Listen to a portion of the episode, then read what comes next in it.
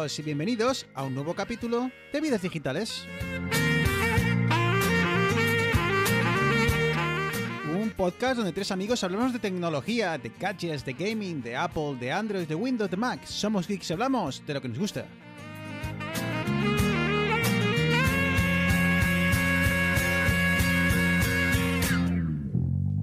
No te bajas. Muy buenas, bienvenidos al capítulo 80.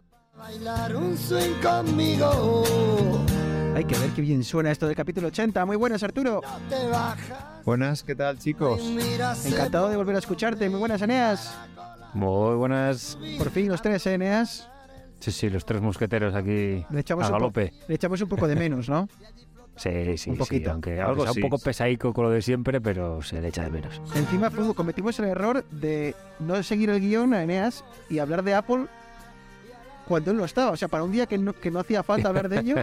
Eso iba a deciros, que siempre me estáis criticando. Es que siempre hablamos de Apple, Arturo, estás el rato con Apple. Y vosotros os dejo solo y también hables de Apple. Que te, hace- te hacemos de faltar y no, no podemos evitarlo.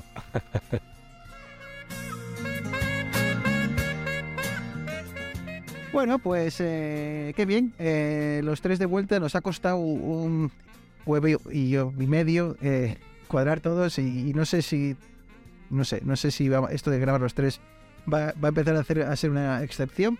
Pero bueno, lo importante es que lo hemos conseguido. eh, y nada, venga, vamos a vamos al, al lío. Antes de nada, chicos, tengo dos noticias.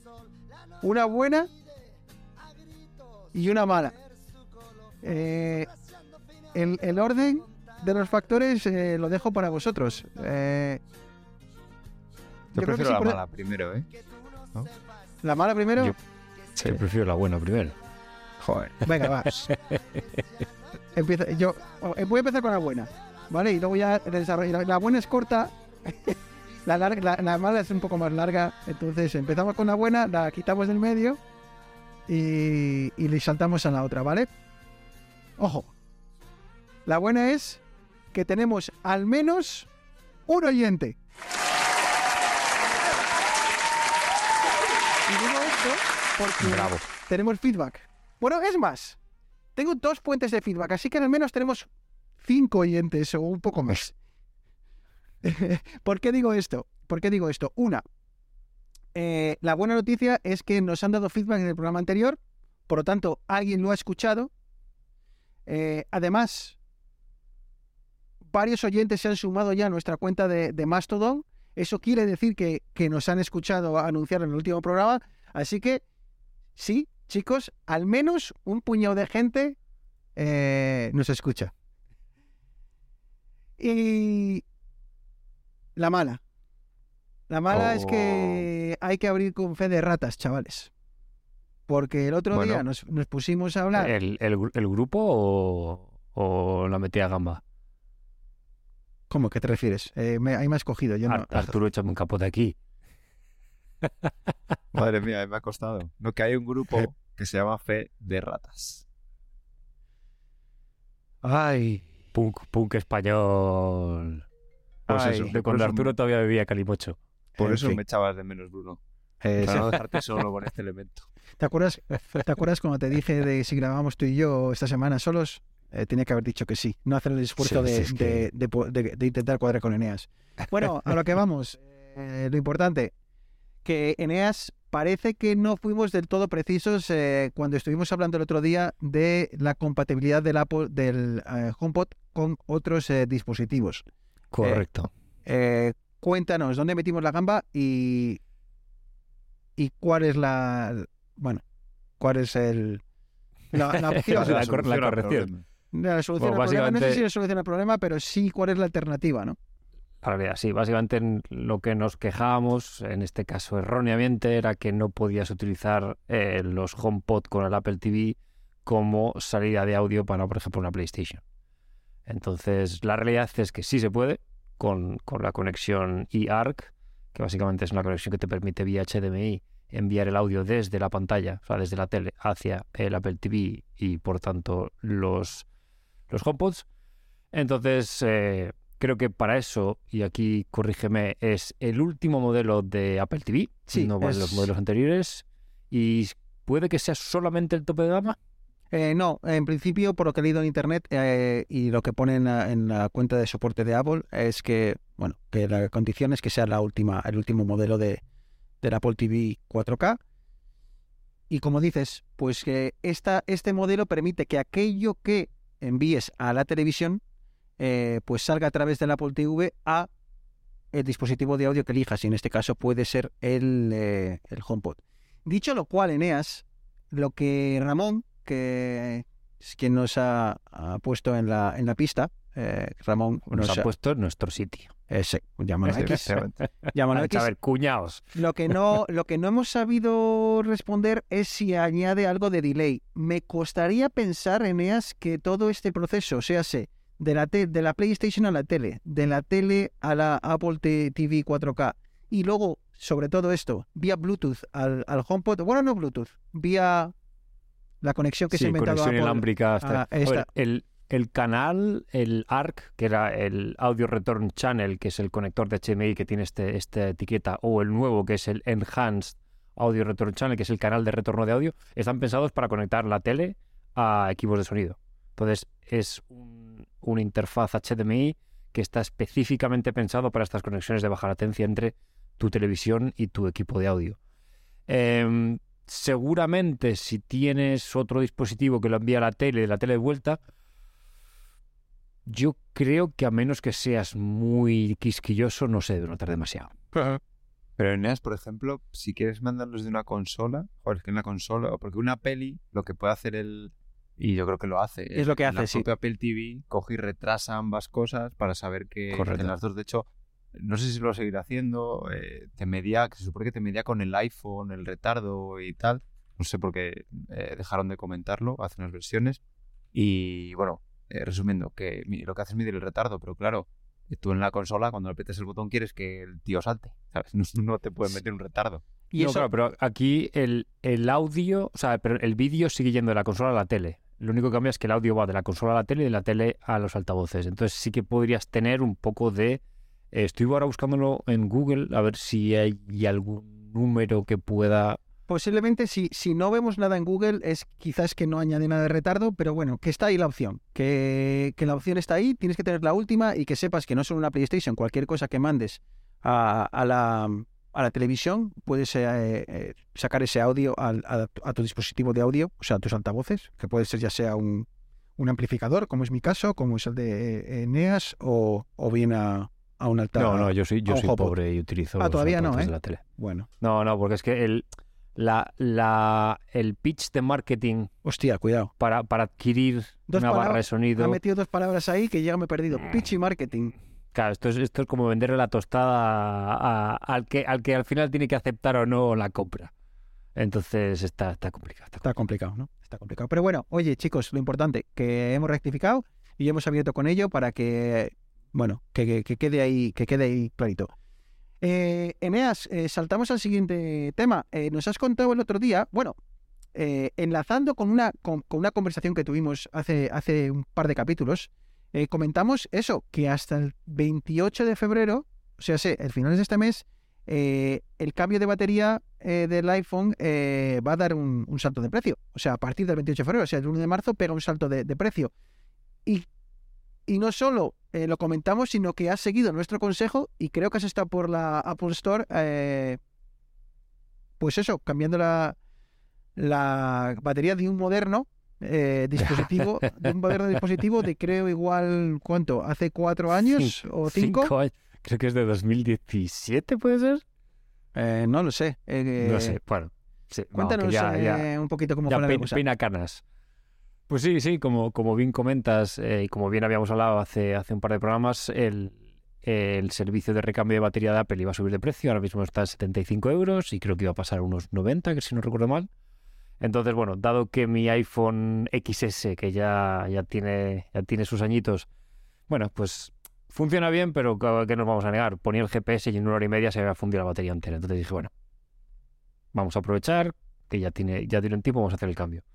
Entonces, bueno, simplemente proceso estándar que hay que seguir con Apple para cualquier tipo de reparación en una tienda de Apple. Si te quieres ir a, a otro, a otro reseller o algo así, igual el proceso es diferente, pero con Apple directamente es a la página web, soporte, logueas con tu Apple ID, coges, seleccionas el servicio que quieres, en mi caso era un reemplazo de batería, en este caso creo que es, eh, lo llaman Battery Service, así un poquitín genérico, pides cita en tu Apple Store y hasta aquí todo normal. Entonces me plantó allí el jueves de hace dos semanas, no, de la semana, no, el, jue- el viernes de la semana pasada, perdón, hace una semana exactamente. Y muy bien, llegas a la App Store, subes arriba, está la de Paseo de Gracia en, en Barcelona, en el centro, subo a la segunda planta, está el Genius Bar, llego, hola, buenas, ¿qué tal? ¿Tienes Hombre, cita? Sí, nenas, tengo ¿qué tal? ¿Qué tal vidas digitales? Muy bueno, muy bueno el último episodio. Muy bueno el último episodio. No me gusta cuando giteas de Apple, pero bueno, pasa. Sí. Básicamente te piden el nombre, ven que te preguntan si para lo que vienes es lo que al final te dicen. Bueno, servicio de batería, no sé si perfecto. Pues me mandaron ahí a esperar. Y aquí viene mi primera pega. Mi primer eh, hate. eh, por y no le dieron comer. No le dieron comida, tío. No, No le dieron un aperitivo. A ver, me dieron un Si café, yo hago el esfuerzo. si yo hago el esfuerzo de pedir una cita online, que ellos tienen cada 15 minutos o algo así, lo tienen todo muy bien planeado, tío, no me hagas esperar 15, 20 minutos. Sí, eso me pasa a mí también aquí. O sea que es, Sí. es global. A ver, Es global. entiendo, entiendo que cada, cada servicio con cada cliente es diferente y hay algunos que te puedes enrollar más, te puedes enrollar menos, pero 5 minutos lo acepto. 10, ok. Pero ya cuando iba por los 15, 20 era, era un poco... Bueno, en fin. Total, pasaron los 20 minutos y me vino un chico, te, vine, te preguntaron los apellidos, en este caso eh, Mark se llamaba, el, el chico que me atendió Vale, pues muy simpático. Eh, y nada, se sentó conmigo y me preguntó qué es lo que quería hacer. Y le dije, bueno, la batería tiene ya un tiempo y quiero cambiarla. Me dijo, perfecto. Vamos a correr un, un, un set de, de tests para ver que tu teléfono está bien. Porque dice, oye, que sé, igual, igual falla algo más y ya que te lo vamos a abrir, pues igual podemos cambiar algo, mira y tal. Eh, corrió un, un conjunto de pruebas. Y una cosa que, que me llamó mucho la atención es que me dijo, tengo que correr un test específico de audio. Porque te vamos a cambiar el altavoz. Me quedé así, digo, pero me vais a cambiar el altavoz, ¿qué pasa? ¿Me vas a poner uno, uno con más patios, que A mí suene me- más mí me fuerte? gustó Un. HomePod. Te van a meter un. HomePod. Y no, la respuesta es que lo cambian porque en el iPhone XS, no sé si en alguno más también, parte de la estanqueidad de la resistencia al agua depende de un, eh, una junta que va asociada eh, al altavoz. Entonces me dijo, te vamos a cambiar el, el, el altavoz con la batería.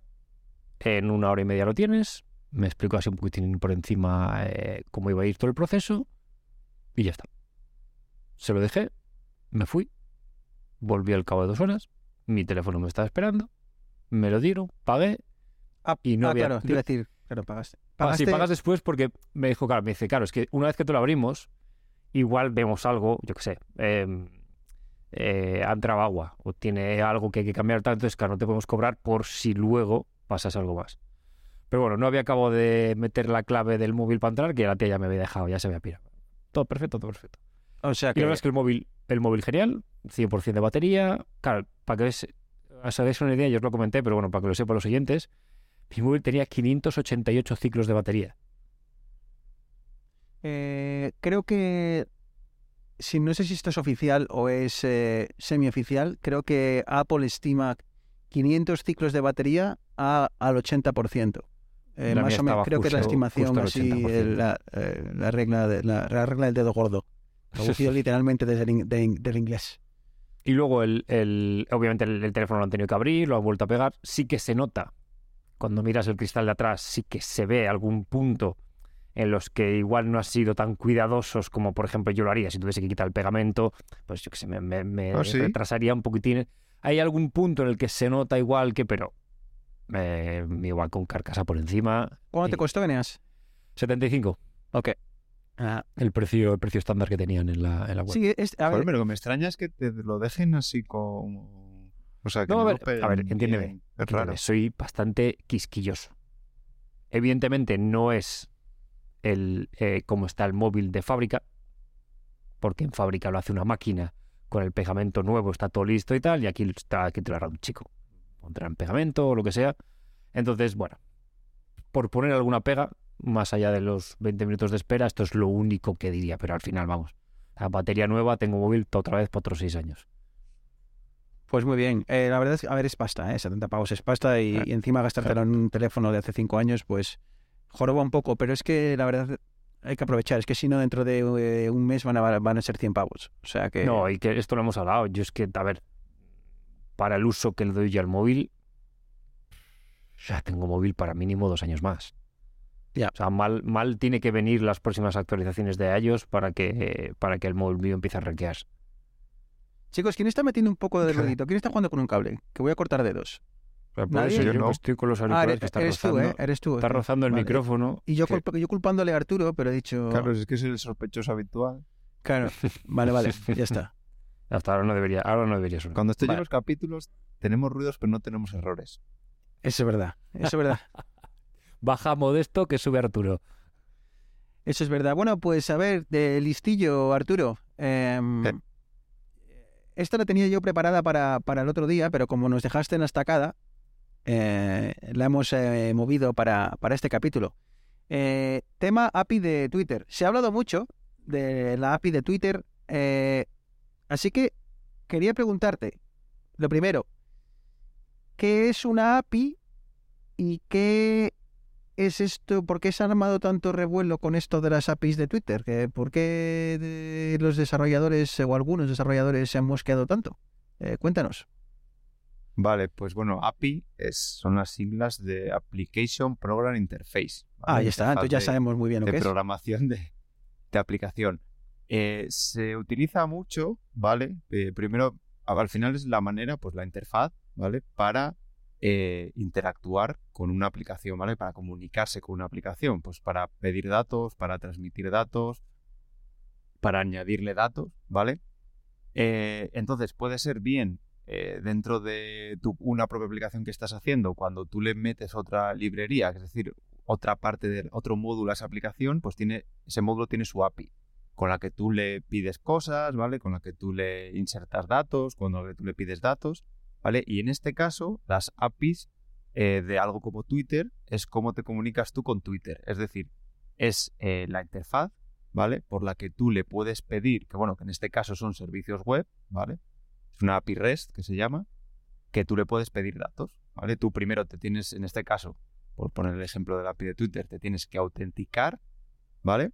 Pues no sé qué método tiene, o auth o, alguno, o algún método, ¿vale? Pues al final tienes tus credenciales, te dan unos tokens, bueno, rollos macabeos, y una vez que estás autenticado, ¿vale? Tienes como un token, una especie de llave, que tú cada vez que pides algo lo tienes que mandar, y cuando lo mandas, pues puedes pedir tus tweets, puedes añadir un tweet, ¿vale? Al final es eh, eso, una interfaz que, con la que te comunicas con un programa o con un... O sea, aquí se extiende programa, servicio, módulo de una aplicación, ¿vale? Es como la interfaz.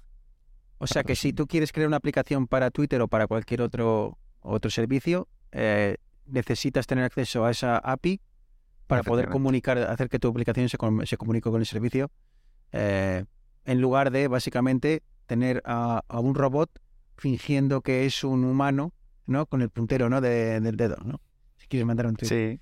Que por cierto, he escuchado el otro día, y ahora, ahora, ahora enlazamos a Arturo, eh, que esto que he dicho de un humano fingiendo los clics, eso, perdón, un, un robot eh, bot, llámalo X, fingiendo los clics de un humano, no es tan descabellado lo que estoy diciendo, porque creo que, a- que Twitter es, te, te caza si utilizas la API para, para meter spam, pero no quiero, no Mm. quiero pisarte eh, el, el speech, eh, Arturo. Eh, vale, sí, precisamente. o de una forma, pues no sé, imaginaros, eh, hay APIs de todo. Nos imaginamos, yo que sé, un servicio de los horarios de los autobuses, ¿vale? Por poner un ejemplo. Entonces hay muchos ayuntamientos o, o, bueno, la propia plataforma que, que preste los servicios en una ciudad que tiene su API, que perfectamente accesible, algunas públicas, otras privadas que la gente rascando va, va sacándolas, pero una manera de hacerlo de acceder a esos datos si no tienen una API propia. O sea, una API propia, no, propiamente eh, o programada, ¿vale? Un servicio web en este caso. eh, lo que hace la gente es ir directamente a la página web donde tú estás visualizando esos datos y lo hacen lo que se llama scrapear, ¿vale? Que es eh, leer todo el código HTML, ¿vale? Leer la web, el contenido de la web y sacar pues los datos que, que necesitan. Y es en este caso lo que estaba haciendo Bruno en Twitter sería ir todavía más allá y bueno, aparte de, bueno, también para leer, imaginaros que queremos utilizar la API de Twitter o Twitter para leer los tweets de un usuario, entonces iríamos, a- simularíamos que somos, haríamos una aplicación que simularía ser una página, un navegador web que pide la página y al pedir la página pues va separando cada tweet y te los va mostrando en la aplicación. Luego para, para un tweet pues le daría el botón de, de crear tweet o escribir tweet y cuando salga la pantalla, él iría escribiendo en esa pantalla y luego le daría al botón enviar, ¿vale? Pues sería una forma un poco... Cutre y rudimentaria. Sí, de Pero- hecho, pero no sé si está... eh, eh, si es legal. Es... Oh, no, legal no, no es. Pero es, es, es básicamente, Arturo, si no me equivoco, es uno de los motivos por los que existen los captchas, ¿no? Los famosos, eh, demuestra que eres un humano. Claro, porque- efectivamente. Porque ya, Además- hay, eh, ya, ya hay servicios que son capaces de eso, de fingir que eres un humano y, y, y, vamos, repetir clics y clics y clics eh, día y noche, eh, 24 horas al día. Claro, además es, eh, eh, digamos que cuando tú haces una aplicación, pues los movimientos, la velocidad a la que te vas moviendo y demás no son conductas humanas, ¿vale? De hecho, hay muchos, muchos de esos eh, programas que detectan si eres un robot o no, pues precisamente ven cómo te desplazas por la, te desplazarías por la pantalla, sabiendo si, si puede ser un patrón de un robot o un patrón de, de un humano. Por eso hay veces que hay, un, ca- hay captchas que son básicamente haz clic aquí y de repente dices, "Oh, no tengo que elegir, eh, no tengo que seleccionar todos los, eh, todos los, Todos los semáforos. semáforos, eh, de- o los, o O los los barcos, barcos. o los barcos, es que eso- tío. Es- o puentes, hoy me ha tocado elegir puentes. Oh, Eh, entonces, Sí, pero por ejemplo, mucha, hay gente que, no sé si salió aquí o alguien me lo preguntó, lo de, joder, que hay muchos captcha el de no soy un robot. O sea, tienes que clicar como, vale, no soy, Sí. no soy un robot. Es como, ¿qué pasa? Que, que una inteligencia, que un algo que resuelva captchas no son, el que lo programa no está, es tan tonto que no sabe decir, ah, no soy un robot, ah, como soy un robot no le puedo dar. es que es muy No, legal. precisamente. legal. Tú lo que, te- lo que tienes que hacer ahí es ir a darle una casilla. Y eso se supone que lo que interpretas la manera en la que te mueves el cursor para darle a esa casilla, si es un comportamiento humano o no. Eh, entonces, Arturo, ¿qué es lo que ha pasado en Twitter que ha habido tanto alboroto?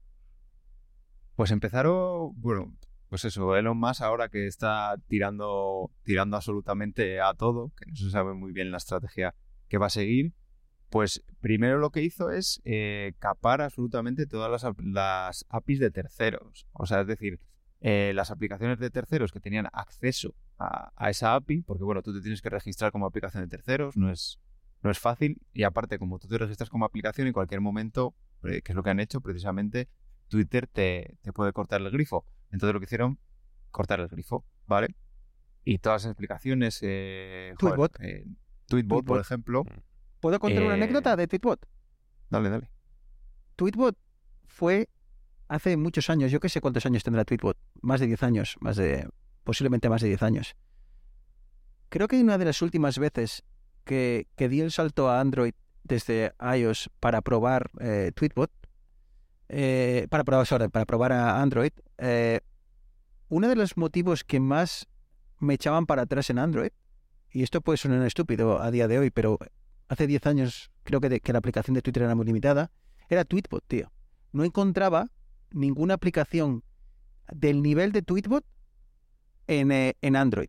Creo, si no mal no, no recuerdo, que saqué una aplicación que se llama Phoenix, que creo que era de un desarrollador español en Android que, que se acercaba, ¿vale? Pero Tweetbot era una aplicación de tan nivel hace 10 años comparado con la aplicación oficial que para mí era un punto, ya era un motivo para, para quedarme en la plataforma. Es que es lo que yo ahora utilizo la de la, de Twitter, eh, bueno, la oficial, digamos, pero en su día sí que utilicé Tweetbot por eso, porque, a ver, y es lo que decían, Twitter se hizo grande por las aplicaciones que tenían de, de terceros. Y lo que hizo Elon Musk, bueno, primero cortó el grifo para todas, luego dijo que iba a ser de pago, empezó a rumorarse que, pues eso, que al final saben quién es, entonces te tienes que registrar y X petición por cada X peticiones tienes que pagar eh, tanto dinero.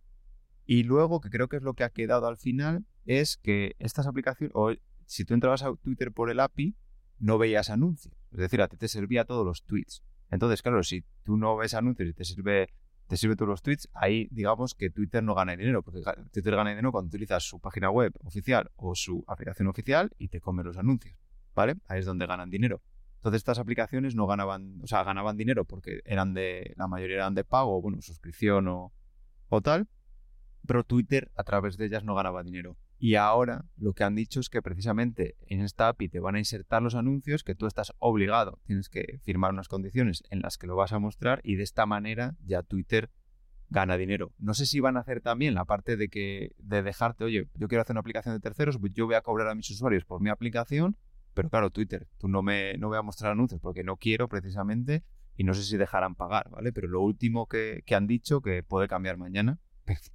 Esto es así. Llámame, Eh, llámame Veleta Musk, baby. Ya, que eh, tío cada día- Despidió a un tío porque sus porque sus tweets no, no eran habían dejado de tener relevancia. tantas visualizaciones. Le pusieron a fuego en el código, no, que tus tweets estén eh, tengan como más puntuación para ser mostrados más.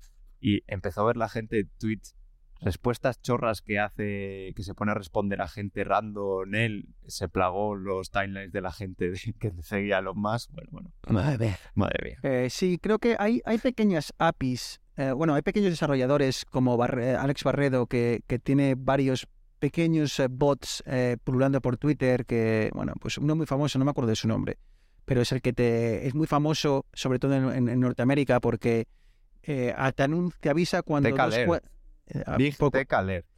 porque dos, dos cuentas empiezan a seguirse o dejan de seguirse, ¿no? Entonces, eh, al parecer, en España no tiene mucho tirón, pero creo que en Norteamérica muchos periodistas lo siguen porque es la forma que tienen ya de sacar un artículo. O sea, eh, y le Donald- escribe Don- gente para que le meta y le saque de esa lista. Así, ¿eh? Donald Sí. Trump eh, ha empezado a seguir a Elon Musk, o Elon Musk ha dejado de seguir a Michael Jordan. ¿Qué ha pasado? ¿Sabes? Si ya hay un artículo. Igual es que ya no le gustan los Bulls, ¿sabes? Yo qué sé. Eh, entonces, creo que para esos casos, eh, creo que, y estoy hablando de hace una semana, que igual esto ha cambiado, ¿vale? Igual ya estamos desactualizados, como dice Arturo. Creo que iba a haber ciertos casos en los que las APIs iban a ser eh, gratuitas para es- casos específicos. No sé si este será uno de ellos.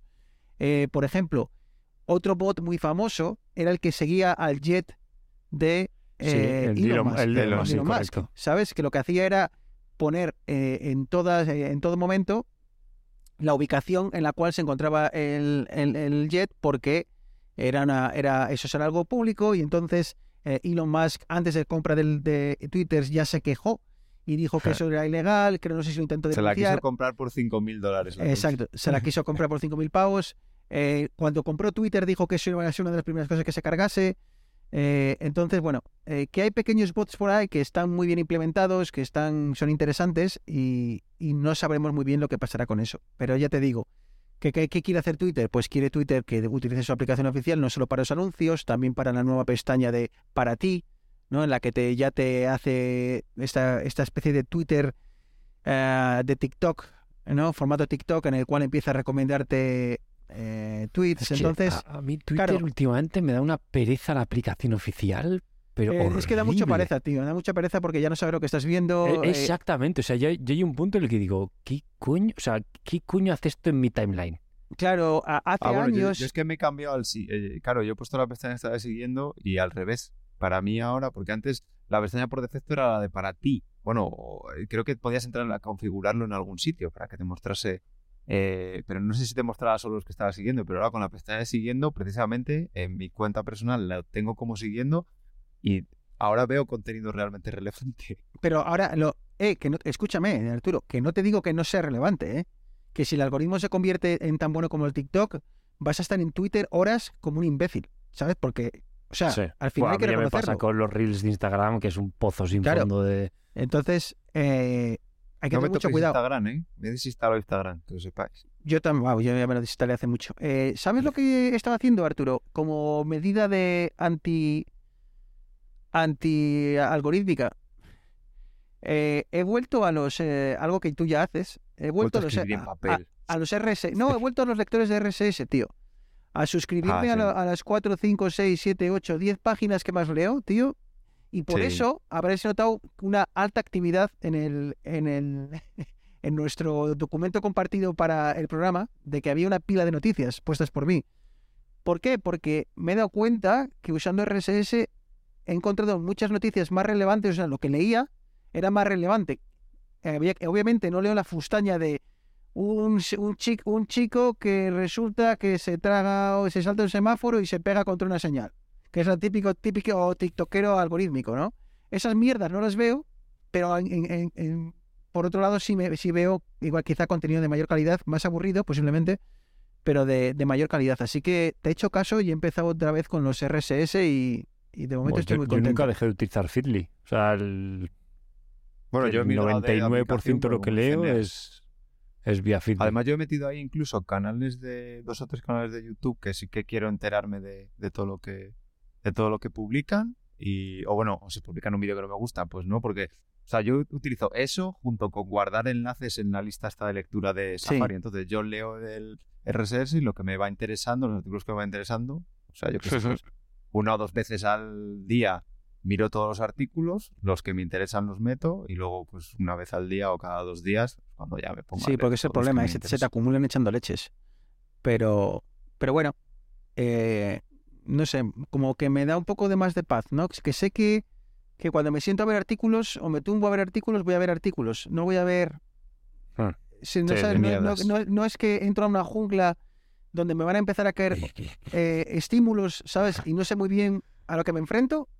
Eh, quizá me esté haciendo mayor, pero me, me genera cierta paz interior de sentarme y decir, mira, voy a ver artículos de tecnología. que me interesan, de verdad. Y, son artículos de tecnología, tío, no es eh, cosas extrañas que, que un algoritmo cree que me van a interesar, porque es que encima A me ver, interesan. es que con todas estas mierdas de redes sociales, algoritmos y demás, eh, al final, esto ya es un poco de filosofar, es- al final te das cuenta que pasas una tarde, o sea, has tirado tu día haciendo el- la mitad del día cosas que realmente no querías, pero que te has ido dejar eh, llevando por, por lo que te estaba viniendo, por los temas que te, vayan, que te estaban viniendo y Pero es que eso te ya te pasa, ya te pasa cuando haces una búsqueda en Google. Y todo es que esto ya lo hemos hablado muchas veces. Ese es el miedo que me da. ¿no? Eh, el al final depender de algoritmos eh, en, en todo tu día a día, de forma que lo que ves en Twitter es lo que cree que una máquina que a ti te interesa, lo que encuentras en, en- en Google es lo que a ti te interesa, o lo que le preguntas a, Chat- a ChatGPT es lo que la respuesta que te que tomas como válida es la que una inteligencia artificial ha decidido que es la re- respuesta válida, ¿no? Entonces, eh, entiendo que es hacia donde vamos, entiendo es que vamos hacia un mundo en el que nos lo dan todo masticado porque en el fondo es lo que queremos, que nos lo den todo masticado, pero que me asusta un poco porque en el momento en el que sean tres o cuatro empresas las que, con- la que controlen el contenido que ves habitualmente, si esas empresas deciden que tú no vas a ver tal supermercado o tal comercio o tal noticia, las vas a dejar de ver, ¿sabes? Y, eso me da un poco de miedo, aunque llevamos sufriéndolo con Google desde hace años, así que tampoco quiero llevarme las manos a la cabeza. Pero bueno, que no lo habíamos visto en redes sociales tanto como, como lo vemos eh, ahora. Eh, saltamos, chicos, hacia algo un poco más terrenal. Eh, saltamos a antenas. Hmm, esto es interesante. Esto igual a, a Arturo Eneas. Esto, a- sobre todo a ti, Eneas, igual te, te gusta más. Cosas que se Antena- pueden de antenas te podemos dar una chapa muy buena, ¿eh? O sea, y Ya, por eso, por eso no. eh, eh, si, si grababais vosotros dos solos, este, este tema no hubiese estado en el guion. Eh, chicos, eh, leo la muerte del 3G eh, llega a España. ¿Me tengo que asustar? Sí, compra papel Sí. higiénico que se viene el fin del mundo. Eh, Y un gorro de estos de... ponte un De gorro papel de plata. De papel de plata. aluminio, tío. eh, contadme un poco, ¿qué, es, qué, a- a- ¿qué se está pasando? ¿Por qué leemos este titulares tan, eh, bueno, eh, llamativos? Ostras, Eneas, ¿el, el iPhone XS tiene 4G? Chaval, pero qué, qué, pero qué, qué, qué, qué geek tercermundista te piensas tú que soy yo. Pero Oye, de maldito que el, se- milagro, el- ¿eh? el segundo iPhone eh, ya era un iPhone 3G. O sea que entiendo que desde que en 10 años. Claro, claro, Eh, no, no, coño. Hostia, ahora Ah, me pillas cuál es el 4 ya primer. tuviera- Bueno, Arturo, 4S. Arturo, ¿por- ¿por qué haces, por qué haces esa pregunta tan toca huevos? Ah, no sé, no sé, por meter No, un no, poco digo- con Eneas, ¿eh? No, Sí, no, no, que digo, pero, que, básicamente, pero ya. que tiene, que tiene relación con el, con el artículo, quiero decir.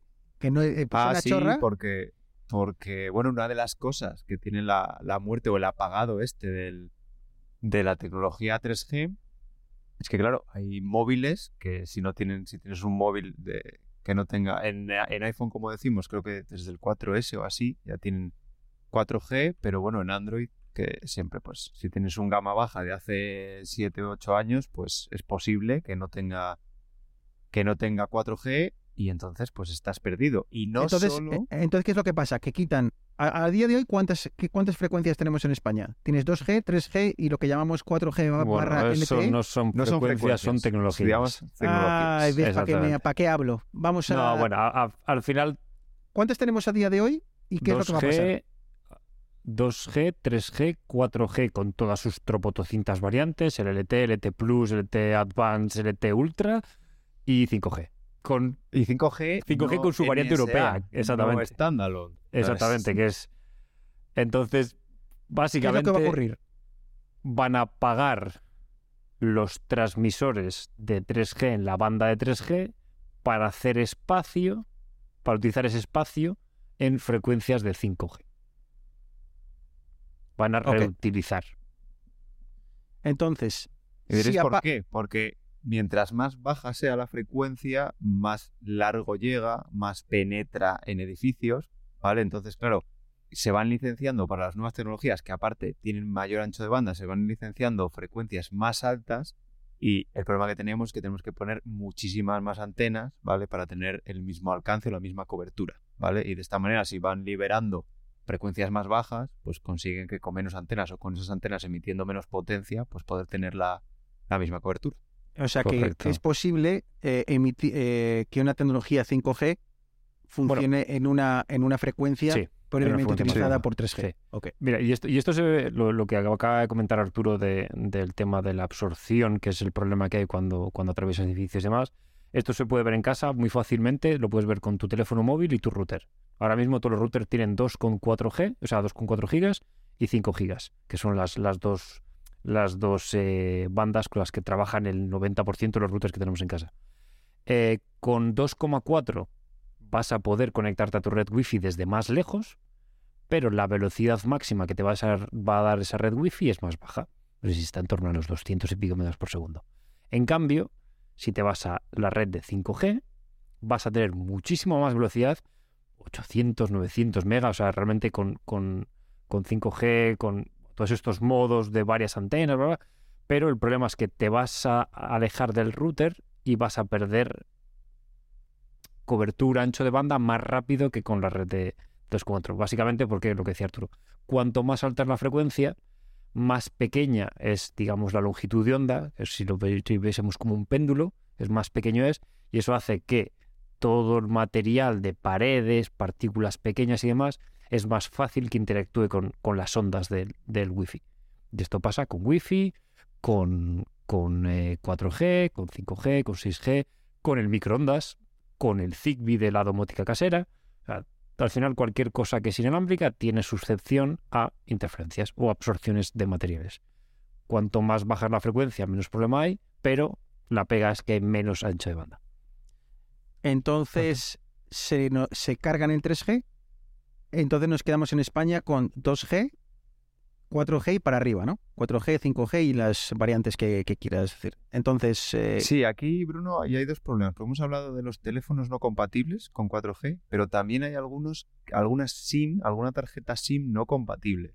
Entonces, eh, yo no sé si esta, la noticia que has, que has pasado tú, la noticia que has compartido, o uno que he leído yo esta tarde, habla que ya hay operadoras que están, creo que era Movistar lo va a tener hasta 2025, Vodafone ya está empezando, pero también tardará un tiempo.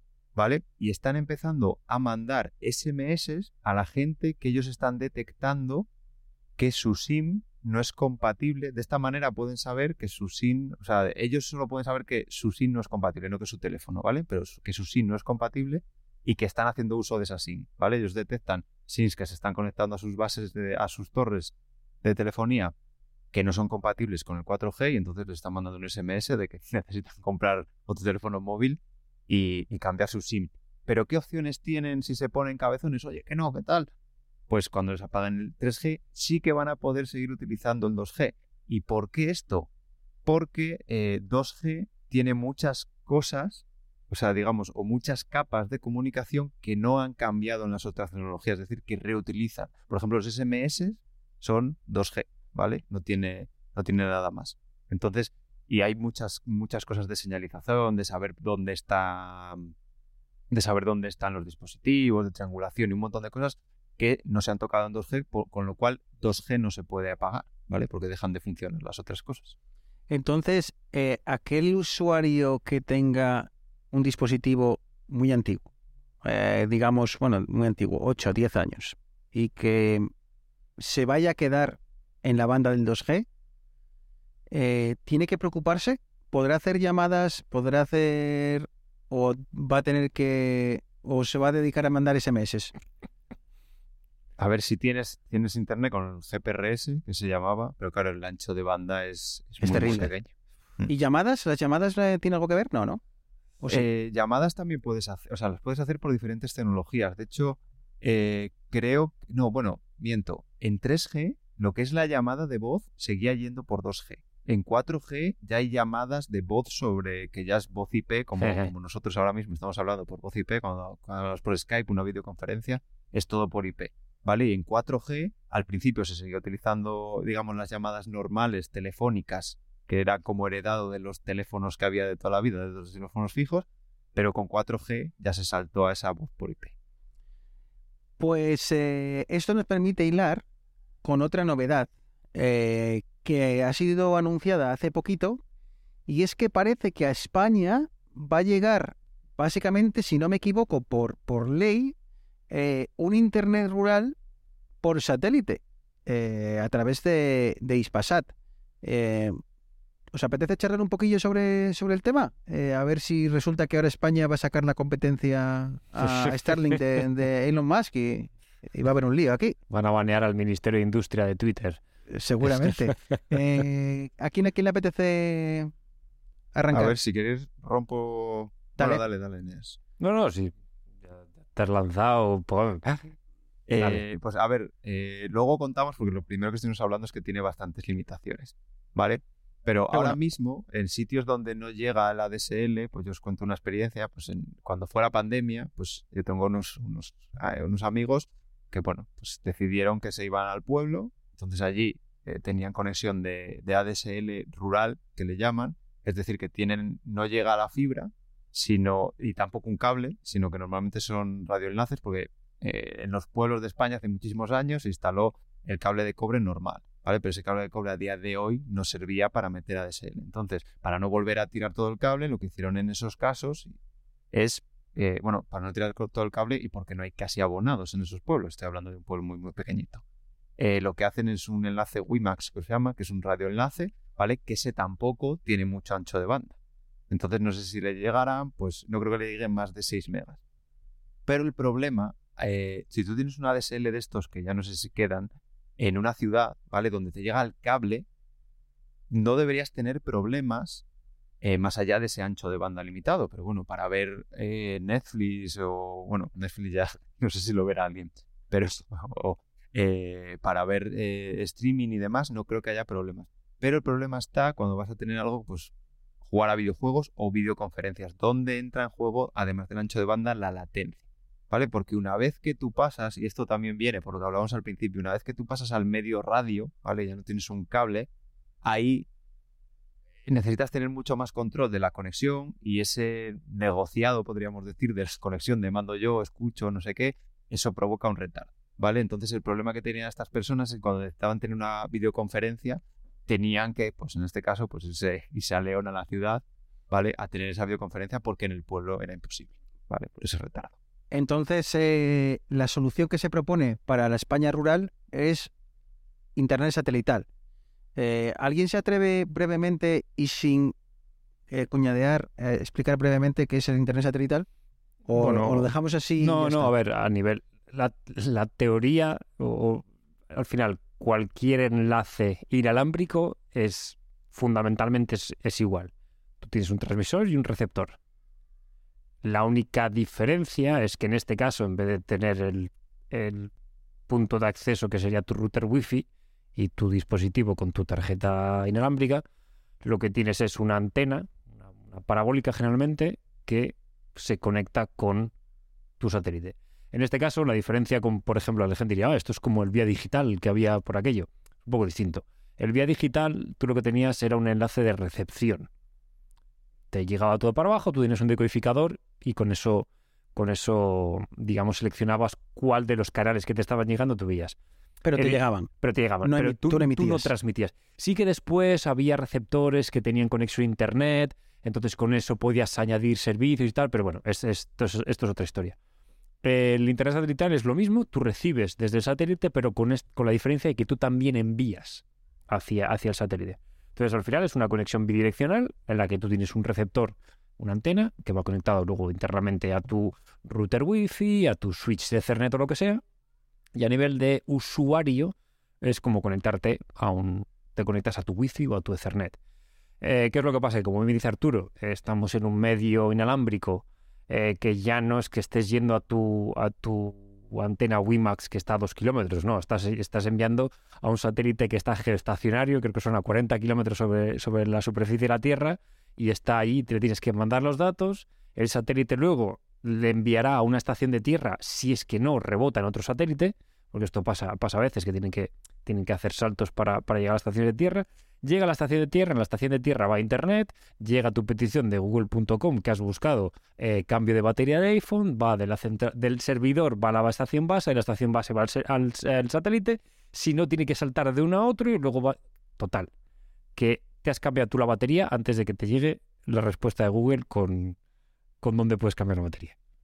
Claro, como dice Neas, lo nuevo de estos sistemas es que tú emites, porque a ver, el problema que había siempre, y es por lo que tú, por ejemplo, con tu teléfono, salvo, bueno, esto que han sacado en los iPhone, pero es para cosas muy puntuales y muy pocos datos, claro, el problema es que tú necesitas, digamos, mucha potencia para llegar arriba, es como el GPS, ¿vale? El GPS, tu teléfono es, o tu, cualquier sintonizador que tenga GPS, lo que hace es recibir, ¿vale? No envía absolutamente nada porque necesitas mucha potencia para llegar tan lejos. Y el problema es, como dice, eh, como estaba diciendo también Eneas, el, la latencia. Lo que ha hecho, por ejemplo, estos, eh, los Starlink de, de Elon Musk, iba a decir, bueno, los eh, de SpaceX, no me sale la compañía.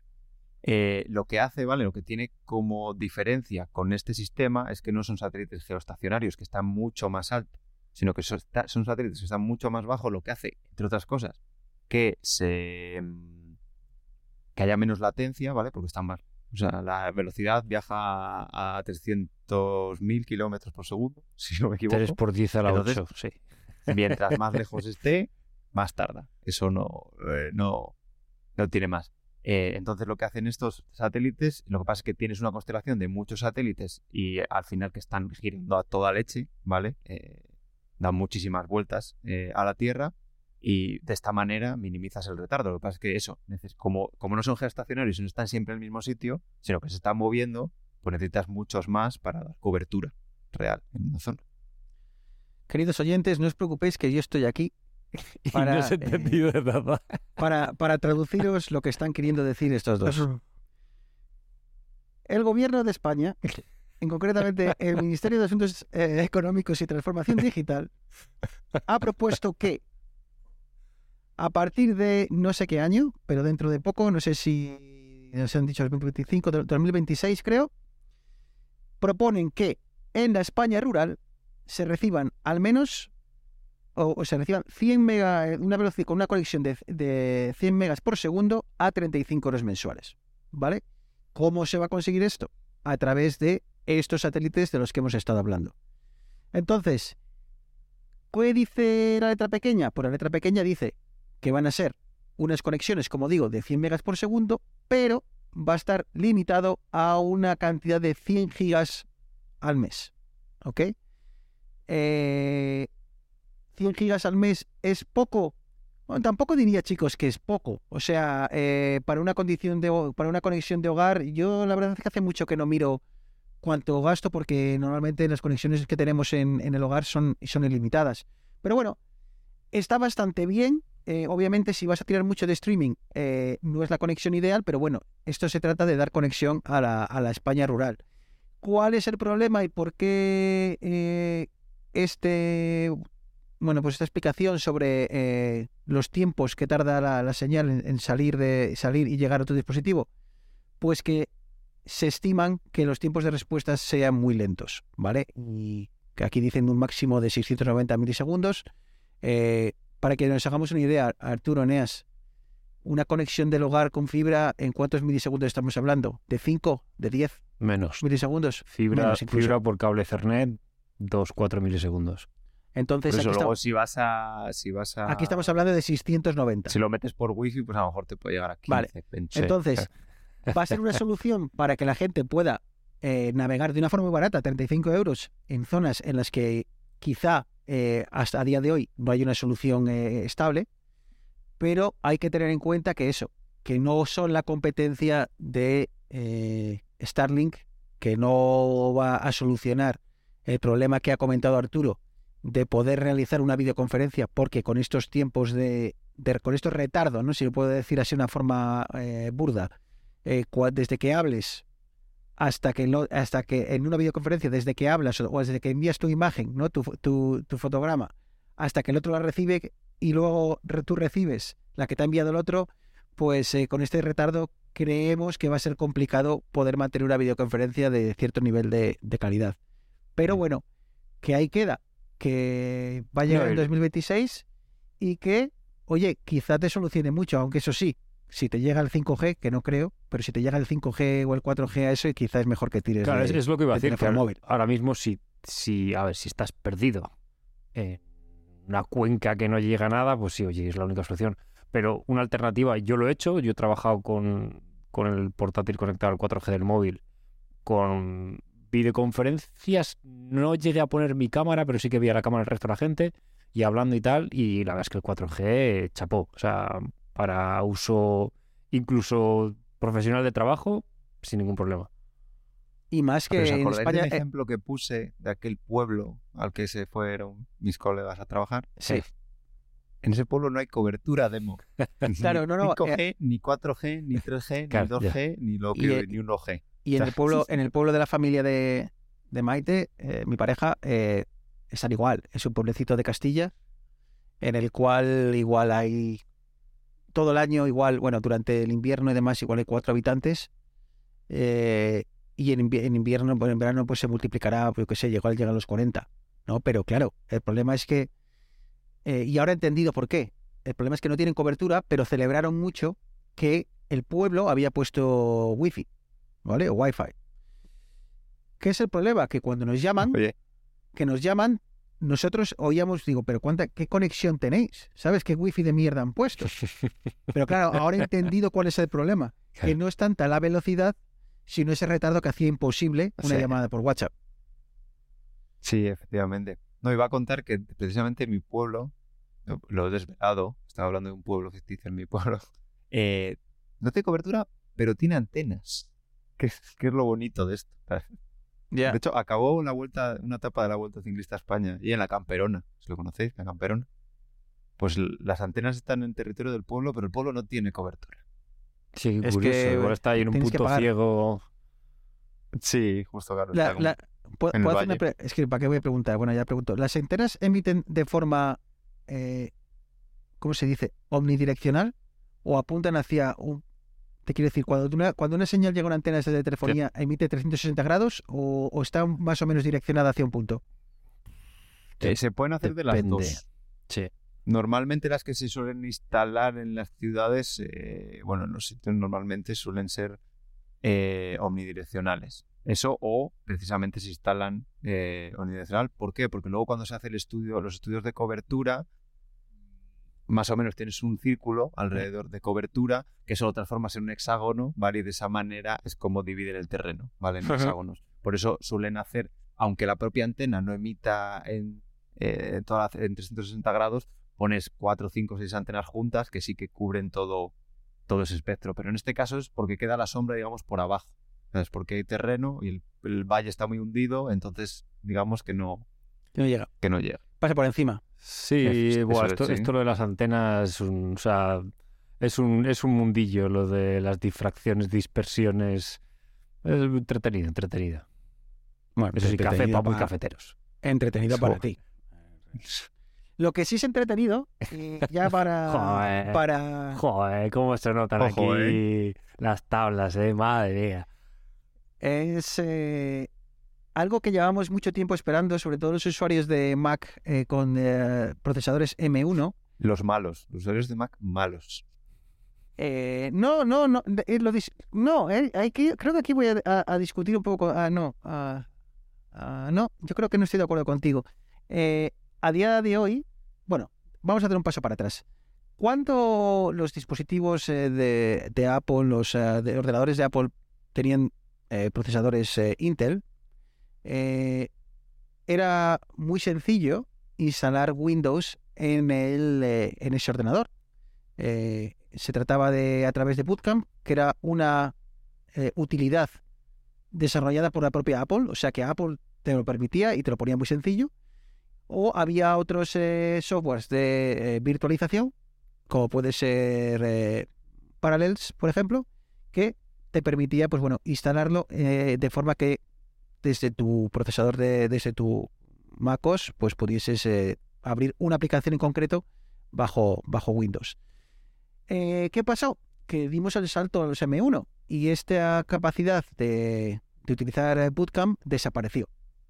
Desapareció porque Apple eh, pues nunca puso un interés muy grande en, ello y también porque Windows o Microsoft en este caso nunca lo quiso poner fácil, ¿vale? Microsoft tiene una versión de Windows para ARM, pero la forma de conseguirlo era muy difícil, la forma de instalarlo era a través de una cuenta de desarrollador. Ni uno ni otro eh, hacían nada porque esto se solucionase. Eh, ¿Qué ha ocurrido, chicos? Que parece que hoy, eh, fresquito, fresquito, Windows ah, o Microsoft ha dado el paso y va a permitir al menos facilitar esta instalación de Windows sobre Mac, sobre eh, virtualizado, sí, sobre Mac. Eh, bueno, lo va a permitir de una forma, quizás va, va a facilitar la adquisición del sistema operativo para que sea para que sea instalado a través de Parallels. Eh, ¿Qué tal lo he explicado? ¿Me he liado un poco o bastante bien? Mejor No. que nosotros con las antenas. Va, entonces ni tan mal. Bueno, tampoco quiere decir que lo haya hecho muy bien entonces, ¿eh? Eh, chicos, eh, ¿qué significa esto? Eh, que todos los usuarios que tengan un, un M1 y necesiten utilizar una aplicación que corra bajo Windows, eh, van a poder hacerlo. ¿Van a poder jugar? No.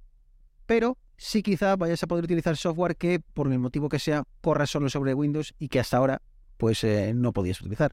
Eneas, Bueno, eh, no lo sé, o sea, no sé qué, porque uno de los problemas por los que Windows no liberaba esta manera de distribución de su sistema, eh, o no daba estas licencias, digamos, a terceros, a ordenadores que no eran suyos, que no tenían su propio hardware, digamos, eh, para estas instalaciones, era que el Windows sobre ARM era un auténtico desastre. Han trabajado muchos, muchos estos años en, mejorarlo, pero era, era un auténtico desastre.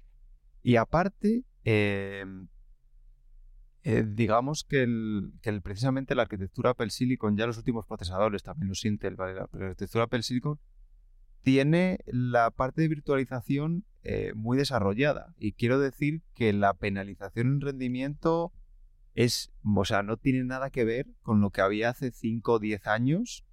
Eh, es decir, que, es que no, no, no quiero poner cifras, o sea, pero es que la penalización es mínima, ¿vale? Una vez que está aportado, ¿vale? Que está, digamos que virtualizamos eh, todo, porque toda la parte de gráficos, que aproveche la aceleración gráfica y demás, pues Apple, con los Apple Silicon precisamente, liberó todas esas APIs, con lo cual imagino que en Parallels habrán eh, implementado, esas, o sea, o Windows ARM habrán, habrán implementado para que se utilicen esas APIs. Y si las utiliza, pues no te diría yo que no fuera una máquina donde se, se pudiera jugar, ¿eh? es que sabes lo que no dan soporte ni a DirectX ni a OpenGL. Ah, vale. Claro, es que ese- el- Claro. el, Entonces, problema es el, de es el estas problema. es cuánto, cuánto te, te dejan hacer. Eh, cuánto Es que al final virtualiza la CPU. O sea, Claro. la GPU. es- Claro. Bueno, Entonces- a ver, es, es alguien que se ponga a hacer un driver, también te digo, pero eso ti- pues, tiene que, tiene que interesar Sí, o a, sí, a. Pero leía, leía en este artículo de Ars Technica, que Ars Technica es un, es un blog en inglés, es- es- quizás sea para muy cafeteros, pero sí, los, los artículos son súper largos, pero hablaban precisamente de que hay, hay un grupo de usuarios de Linux que llevan mucho, mucho, mucho, mucho tiempo intentando crear drivers para ARM, eh, base- básicamente a pico y pala, ellos mismos. Y creo que están todavía muy, muy lejos de conseguir eh, estos drivers para que Linux corra de una forma casi nativa eh, en, en ARM, Ah, es que ARM. eso es una tarea un poco que- titánica, ¿eh? Por ejemplo, y es una de las desventajas que tiene, y eso que Apple ya lleva unos cuantos años cuando sacó, ah, recuerdo cómo se llama la librería de gráfico, de Metal, ¿vale? Pero es que DirectX tiene muchísimos más años que Metal. Metal y Apple llevan un tiempo intentando desarrollar esa API de gráficos y metiéndole pues mucha gente y, y mejorándola año a año, pero todavía está de lejos. Por un lado, para la parte de gráficos de juegos eh, de DirectX y por otro de, de Nvidia, no me acuerdo cómo se llama, para todo el tema de Machine Learning y demás. Metal es un- el niño pequeño comparado eh, con las APIs gráficas que, tiene, que tienen en Nvidia. Porque no es algo fácil. O sea, que es como, joder, ¿y eso por qué? Si ojo, Apple, ¿sabes? Apple no se va, se queda atrás en eso. Pues sí, pues porque precisamente no se ha centralizado eh, hasta hace unos pocos años en eso. Entonces ahí, ahí se nota. Y aparte que no tiene el apoyo de la industria. O sea, me refiero, si el día de mañana eh, dicen que van a sacar 10 juegos AAA super guays exclusivos para Max y se pone las pilas Apple haciendo el driver, pues obviamente acabará saliendo. Que es lo que pasa ahora con, con DirectX, que tiene sentido seguir evolucionando y que siga funcionando bien porque tiene a la industria detrás. Mm, Pero bueno, es una buena noticia, porque habrá muchas, muchas, muchas aplicaciones que ahora podrás correr. Eh, obviamente aquellas que necesiten de apartados gráficos, olvídate, pero habrá muchas aplicaciones que hasta ahora no podías y que vas a poder eh, correr posiblemente, en, como decía Arturo, en bastantes buenas condiciones. Un ejemplo que me viene a la cabeza, eh, Power BI. Power BI que pertenece a Microsoft no tiene versión de, creo que se llama Power BI. Sí, es que ese es, exact- es exactamente el ejemplo que os comentaba yo antes de mi compañero de trabajo y esa fue la razón por la que devolvió el Mac, el MacBook Air M1 porque no podía correr Power BI. Exacto, Power BI tiene una versión para ordenador desktop eh, que solo corre en Windows. Entonces, fíjate, cuando lo primero que me, que me ha ocurrido de esto es que cuando lo he visto he dicho, "Eh, ojo, que igual ahora eh, puedo correr eh, Power BI en el, en el ordenador del curro.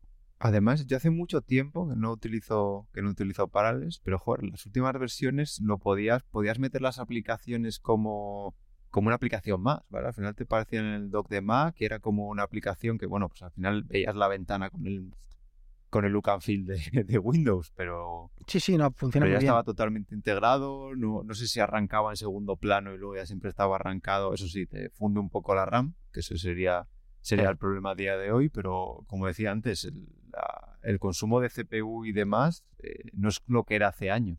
Está muy currado. parece que arrancabas la máquina virtual y tienes que poner en pantalla completa y cerrar todo lo demás porque no, no podías hacer nada. Y cuando he visto este anuncio de, de Microsoft hoy, de Parallels, porque encima ha dicho Parallels, no han dicho eh, eh, VMware, por, ej- por ejemplo, ¿sabes? Han, sido específicos como que me imagino que si vale para uno, valdrá para otro, entiendo, pero no me quiero meter en, camisa once varas. Eh, hace un par de días, dos, tres días, Parallels salió anunciando un bundle de aplicaciones. Entonces, creo que todo esto tiene cierto sentido, como como sabemos que ahora Parallels eh, vamos a ser compatibles con Windows, vamos a lanzar este bundle con ofertas de aplicaciones para que la gente pueda adquirir el, software de, de forma barata. Así que eh, buscadlo en Google. Si queréis, eh, si estáis interesados en comprar Parallels, bien sea para esto o para cualquier lo que necesitéis, eh, que sepáis que hay un- una promo, ¿vale? Buscáis en internet Parallels promo o bundle, que es, se deletrea como B-U-N-D-L-E. Pondré el link en las notas del programa. Eh, ahora, pues, incluyen 14 aplicaciones, eh, algunas muy famosas como Fantastical, PDF Expert, eh, una que está muy bien para hacer capturas de pantalla que se llama Snagit. Bueno, esas y, otras más están incluidas en este, en este bundle y pues echadle un vistazo si os interesa comprar para el des- desktop ahora que, que vais a poder virtualizar Windows de una forma más, más sencilla. Así que, pues nada, yo creo que con esto y un bizcocho, chicos, yo creo que podemos empezar a pensar en ir bajando la. Oye, ¿Cómo lo veis? Primer día en igual años que hemos seguido el guion casi al pie de la letra. ¿Y, sabes eh, cuál ha sido el De resultado? nada por restablecer el orden. este. ¿Y sabes cuál es el resultado? Que ahora sean una hora y cinco minutos. Muy bien, Perfecto. ¿sabes? no Muy bien de tiempo. Eh, perfecto para empezar a bajar la persiana para que vosotros eh, os podáis ir a, dormir a una hora más o menos decente. Eh, no quiero decir que sea una hora de irse a dormir de un adulto como nosotros, ya a nuestra edad. Hay que hay- cada, cada minuto de sueño cuenta. Pero bueno, oye, que yo creo que es un buen momento para, como digo, empezar a, pensar en despedirnos.